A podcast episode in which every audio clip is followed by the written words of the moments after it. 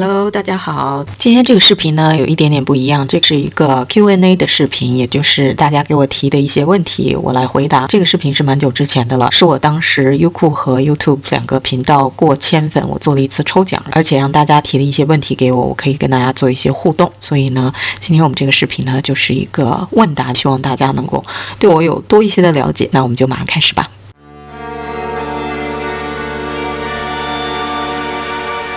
Linda 讲故事，Enjoy。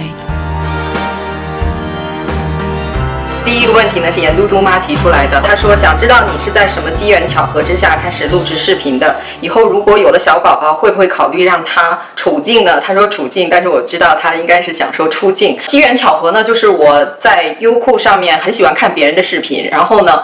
我自己呢也学了一些彩妆的知识，然后我就想分享给大家。我从小就是那种比较喜欢当老师的。我记得上小学的时候，我比我的表弟大一岁，所以我只比他大一个年级。但是呢，我就喜欢拿那个小黑板在黑板上写字，然后假装我是老师，他是学生，然后教他写字啊什么的，就很蠢。但是我记得，反正就是。我很小的时候就喜欢把自己的知识跟大家分享，当然我绝对不是那种什么达人啊，或者是能够当老师的，但是呢，我觉得就是喜欢把自己的东西分享给大家，所以也想打造这样一个一个平台，然后跟大家共同的交流。以后有了小宝宝，我们现在还没有把宝宝提在日程上，虽然我的年龄已经是高危产妇了，但是啊，我们现在还没有计划说要小宝宝。但是如果以后有了的话，这个因为我不是我一个人的事情，所以我要跟老公商量一下，看他觉得。会不会想让宝宝出镜？我现在还没有想那么多。这个问题呢是月月月吸引提出来的。他说我喜欢的美妆博主，谢谢亲。我想问脸上的毛毛，尤其是唇毛应该怎么办？OK，我觉得这个问题呢是可以出一整集视频来讲的，因为这个话题简直是呃内容太丰富了。简单概括一下呢，脸上的毛毛呢，我觉得最好的方法就是我们说的绞脸，英文叫 threading，就是用那个线来把毛毛除掉。我觉得好像是老一辈的人比较会弄这个东西，年轻人这个手法。基本上已经失传了，但是我知道在美国美容院里面有这种服务，在国内应该也有吧。我觉得这个是最好的方法。如果你的脸上的毛不是很重，颜色不是很深，只是毛茸茸的那么一层呢，就可以教你一个小贴士，就是在我们上完粉底、铺完粉之后，你在脸上喷一层定妆液，如果对着光呢，就能看见那个毛呢完全都炸起来了。在它似干非干之前，用美妆蛋把它轻轻的在脸上拍一下。其实用普通的粉扑也行，但是我觉得可能美妆蛋效果更。好，轻轻的在脸上这样按压一下，然后所有脸上的这种毛茸茸的小毛呢，就会都很服帖。唇毛呢，我觉得最好的方法有两种，一种呢就是激光镭射，镭射呢是花费比较大，然后呢见效也比较慢，你得去好几次。那我自己呢，可能做了六次还是九次，因为我是属于汗毛很重的那种人，所以呢，我现在唇毛呢已经。基本上不见了，但是这边呢还有一两根，现在我也懒得去管它，因为就很不明显了已经。所以这个是永久的，就是除的最干净的方法。但是有一个不好的地方，就是一个花费大，另外一个就是你的毛呢必须颜色比较重。如果你的毛是很淡很淡的那种颜色呢，跟你肤色特别相近呢，这个激光镭射是效果不好的。另外一个呢，我觉得就是蜜蜡除毛，你可以用那种蜜糖或者是蜜蜡都可以，也是除的比较干净，而且能坚持两到四个礼拜。我之前没有做激光呢，我。基本上都是用这个方法来除的，但是也有个不好的，就是你必须得等那个毛长出来，你才可以再除一次，而且那毛呢需要呃稍微长一点，要不然效果也不好。所以呢，就是看你的自己的情况。还有呢，就是这种除毛膏啊，还有漂白。欧美的人呢，很多人都是用这个漂白的方式，但是我觉得那个坚持的时间不长，而且化学的东西在脸上，我觉得都是。反正是不好的一件事，而且我的脸非常敏感，我用那种除毛膏呢。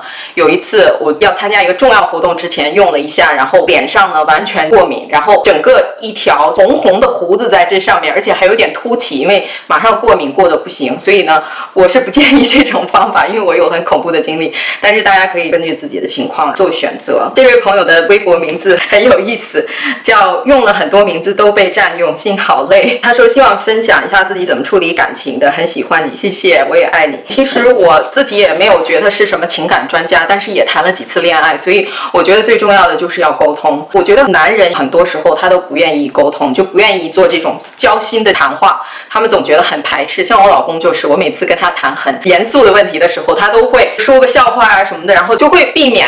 谈这种问题。但是我觉得这个真的是有必要。如果觉得自己感情发生问题的时候，或者你有什么不开心，有什么你觉得互相需要改正的地方，一定要跟他坐下来好好的谈。而且我建议你不要在吵架的时候把你的心里的不痛快全部说出来，这样的会适得其反。一个是他会有排斥心理，另外一个是有时候说出来的话很伤人。但是如果你在比较轻松的一个环境下跟他提呢，可能效果会比较好一些。一念之差，我的爱。问怎么样解决毛孔粗大的问题呢？好纠结。我自己用过的产品中呢，我觉得最好的就是 Sunday Riley 好基因的精华，那个东西真的很好用。我觉得就能看得见的毛孔就一下。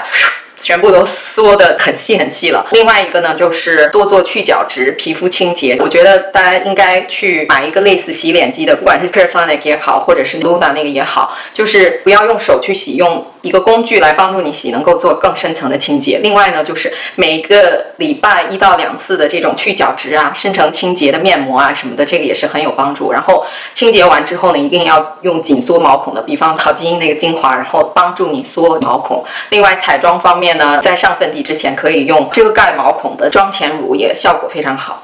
By the grace of God，说想问多久清洁一次化妆刷或者粉扑？我真的超懒。OK，不管是美妆蛋、化妆刷这种工具类的东西，我建议呢大家一个礼拜清洁一次。有的人呢他比较有洁癖的那种，他可能每一次都会清洁。我自己呢也是那种很懒的人，我呢尽量就保持每一周清洁一次，看你用的多少了。如果你一个礼拜才用一次的话，你可能可以稍微时间长一点，但是。它也是有细菌会在那里边滋生，所以呢，就建议大家不管怎么样，最少呢一个礼拜清洁一次。贴头问：恭喜恭喜，你一直很努力，谢谢，我尽量。我想问您，对于名牌的感受有没有做过后悔的事？如何完善自己和你的书单？对于名牌的感受，我觉得这个又是可以说一整集视频的人，因为我对它也是很有感触。但是长话短说，我个人呢，对于名牌呢，我不会过分去追求，但是我也有一些，就我觉得每一个女孩，不管怎么样，多多少少都是有一点点爱美的心，都是有一点点虚荣心的。所以我觉得想犒劳一下自己，然后出去买个名牌包，我觉得这没有什么不好的。我也很喜欢去，比方 Target 啊那种店去淘很便宜的包，我觉得也没有什么不好。最重要的呢，是你不要被名牌掌控到自己，为了名牌不惜一切代价。我看有很多朋友每天吃泡面攒钱弄个名牌，当然如果你真的很喜欢呢，也可以，但是不要伤害到自己的身体或者是其他的人，或者是为了买名牌而，然后跟谁谁谁交往啊，做伤害自己的事情呢就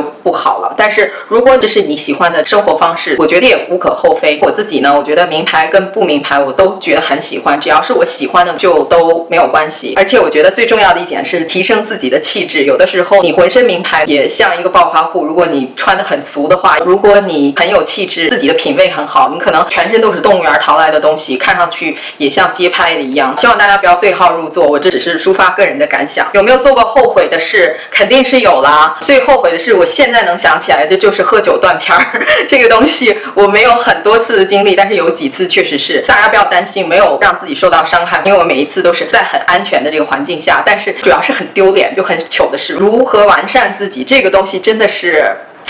不是一两句话可以概括的，但是我觉得就是多多的学习吧。我所说的学习，不是说你坐在书桌前面看书啊，必须要像考试一样学习，而是说多多吸取经验。包括我在我本身的工作当中，我每一次去参加什么活动，我每一次跟什么人交谈，我都可以把他们跟我讲的东西，把我所听到的东西变成自己的，不断的提升自己。所以呢，我很多的客人都觉得我很有经验。其实这个都是我自己平时一点点积累下来的。当然，其他还有很多很多可以完善自己的。这个真是不是一。一句两句可以概括的。我的书单呢，如果大家看过我以前的视频呢，我基本上不会去看书了。现在因为就是很忙，谁有时间真的坐在那里看书啊？所以我基本上都是听书的。我觉得这个也没有什么不好的，因为你可以做别的事情，还可以吸取一些知识啊，我觉得都挺好。我现在听书库里面大概有五百多本书，我自己看到那个数字我都很惊讶。我觉得哇，我真的有听过这么多的书吗？但是因为听书会比较快，因为你比较有时间，比较能够有机会去听我的书呢，杂七。杂八的都有，就是一个极端跟另外一个极端。我有那种关于希腊罗马神话的那种历史性的书籍，我就很感兴趣；也有很俗的那种言情小说。我给大家介绍三个我很喜欢的作者，基本上他们所有的书一出来，我都会马上去买。第一个呢，就是 Lisa Gardner，我比较喜欢她后期的书，因为她前期呢还有一点青涩，后期的书呢就非常非常成熟，而且她也慢慢的有了自己的风格，我非常的喜欢。而且每一次她的书呢，都是能让我坐如针毡那种，很能。进入得了那个故事里面，我很讨厌听了半天一带而过，然后听完了还觉得哎这个主人公叫什么名字来着？就是没有办法进入到那个故事里面去。但是他的后期的那些书呢，就是 Detective D D Warrens 那个系列呢，我都非常的推荐。它应该是有中文翻译的版本，我不知道翻译出来的效果怎么样。但是如果大家感兴趣呢，也可以尝试一下。但是我给大家提醒一下，他的书呢都比较重口味，因为它都是凶杀案嘛，很多凶手呢都是精神上有点问题的那种。反正他的书都精神上让你觉得比较呃，就那种有一些很恐怖的场景在里面。所以如果大家心里承受能力比较轻的可能不太适合，然后年龄太小的也不太适合。还有一个作者呢，就是 Michael Conley，大家肯定很熟悉林肯律师那本书，林肯律师那个系列呢，我都非常推荐。他还有一个 carry Butch 系列呢，我不太推荐，那个就是进入不了故事里面去。但是林肯律师的系列我都非常喜欢，因为它是比较不同的一个角度。因为林肯律师呢，他是一个在别人眼里看来很下三滥律师，就是用很多很低级的手段，然后他的客人呢也都是那种很下三滥那种罪犯，所以呢他他在别人眼里都是那种特没品的那种律师。但是其实呢，你要是真的进入故事里面，你就不由自主的想。站在他那一边，因为作者呢能够很好的把这两点融合起来。嗯，虽然他是那种很下三滥的律师，但是你也想站在他这边，所以我觉得还是非常的有趣，而且嗯非常的生动，让你也是很能进入到故事里面去。第三个呢就是 Jonathan Mayberry 他的 Joe Ledger 系列，第一本呢叫《零号患者》，就是结合警匪、僵尸还有反恐怖分子的很多元素集于一体的，也是非常非常的生动。风格呢有点像美剧《二十四》，就是一天二十四小时，它这。也是九点三十分，然后什么什么什么，让你觉得哎呀，速度非常快，也是能够进入得了故事里面，所以我也是很喜欢。我觉得林肯律师还好，但是其他两个呢都是口味比较重的。英英问，请问丽娜是哪里人？我祖籍是河北的，跟着我爷爷那边，但是我不是在那边出生长大的，我是在山西太原出生长大的，所以我一般会跟人说我是山西太原人，半个太原人，半个大同人吧，因为我奶奶家在大同，所以我在大同呢也生活了很长时间，所以基本上我就会跟人家说我是山西人。Cloud Pan 问，请问你来美国几年了？我是九三年的一月份来美国的，所以已经二十多年了吧？现在真的是不敢想象，已经过了那么久了。方民流。我不知道我发音发的对不对。他说本来有点懒得参加，结果奖品正好是我准备要买的东西，凑个热闹求中。有托的海绵蛋。问题是为什么选择现在的职业？好像地产经济。希望快点恢复起来，继续期待你的分享，谢谢。大家可能不知道，我一开始其实是学服装设计出身的，然后我在服装界呢也工作了很多很多年。之后呢，因为种种的原因，就对这个行业呢比较失望。这个也是一个很狗血的故事。如果大家想让我分享，也可以给我留言。因为一一个机缘巧合吧，刚好我一个朋友让我去帮他的忙，刚好那个是地产行业的，然后我就想说考一个牌照比较方便嘛，所以就去考了个牌照，然后就一直做到现在。程程 Q 宝贝，OK，这位亲呢也是在我一开始设这个频道之后呢就订阅我的粉丝之一，所以也是非常感谢你这一路以来一直支持我。他问呢，又是一起床。就看到视频，这个抽奖很赞。我可以问你的年龄吗？要是你不愿意，也可以不回答的。OK，程程 Q 宝贝问的问题，我一定要回答。对于年龄，我没有什么可遮遮掩掩的，事实就是事实，也无所谓。我今年三十九岁，我是七七年出生，属蛇的，明年呢就四十岁了。我知道网络现在做视频的都是那种比较小的小女生吧，我这个年龄可能有点大了。如果大家。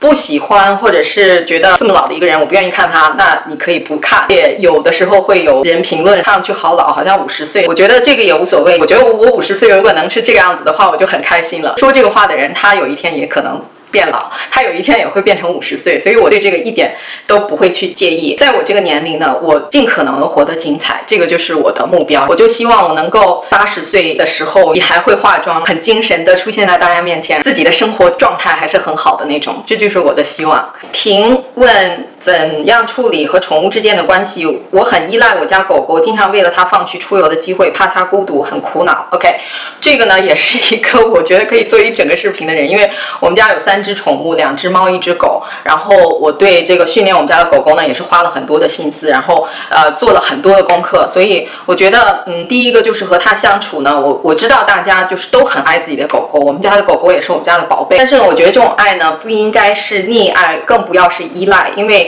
其实狗狗呢是需要依赖我们的。如果大家想象一下，在我们的家里面，我们是一个群体，狗狗呢是这个群体的一员，它需要有一个 leader，它需要有一个领导人，它需要跟随一个领导。这样的话呢，它才会安心。如果我们过度依赖它呢，变成它是我们的领导。如果大家想象一下，做人父母的或者是做老板的这种，一般呢都非常的有压力。狗狗呢，如果他认为他是家里面的领头人。我们大家想象，狼群里面都有一个头狼，这个头狼呢，他要担负保护整个狼群的工作，所以呢，他其实是非常非常有压力的。如果大家能明白这个道理呢，你就会知道，你给这个狗狗一些条条框框，你给它。树立一些规章制度，让他去跟着那样做。他该做什么，不该做什么，你都给他定得很清楚，然后他都很明白。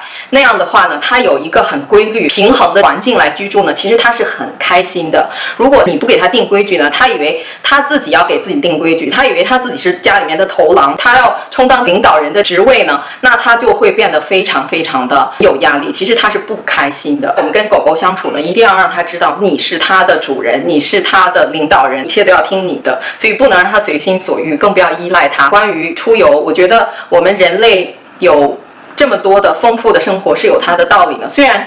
我们是这个狗狗的唯一，但是呢，也要有一些平衡。你不能为了一个狗狗，然后放弃自己的生活。我自己家里面呢是三只宠物，所以每次出行呢也很苦恼。我们的两只猫呢，基本上我们可以出去四天，就是直接把水啊、粮食啊、猫砂给它备好，最多四天它可以 OK。但是超过四天呢，猫砂就不够了。主要是如果是超过四天呢，我们会叫一个朋友中间过来喂一次，然后清理一下猫砂呀什么的。我们很幸运有我们的父母会过来，也等于是度个假。到我们家里面住几天，给我们看这些宠物。如果要是父母不在的话呢，我们就会把狗狗寄养在专门看狗狗的地方。它不是在一个笼子里面，它每天呢会把它放出来，跟好多好多狗狗一起玩。然后每一次呢，它回来都是累得要死。我每次把从宠物托儿所接回来以后呢，它就连睡好几天，就是累得不行，因为它每天都在一个非常兴奋的状态。如果你的狗狗很累呢，就说明它很开心。所以我建议婷呢，它也可以去找一下有没有这样的机构啊，狗狗寄养一下，或者是请朋友啊，或者是家人去看一下，而不要为了这个事情把自己的生活都没有了。因为我们还是有自己的生活，所以一定要找到这个平衡点。OK，基本上呢，我觉得这个是全部的问题了。我如果有漏掉的呢，是因为我没看到，所以很抱歉。很开心，很感谢大家这么一路对我的支持，希望大家喜欢这个视频。好了，以上呢就是我们这次的全部内容，希望大家喜欢。如果大家想继续听到类似的内容呢，希望可以关注这个 podcast。如果大家想看视频版的呢，也可以去我的 YouTube 或者是 B 站频道，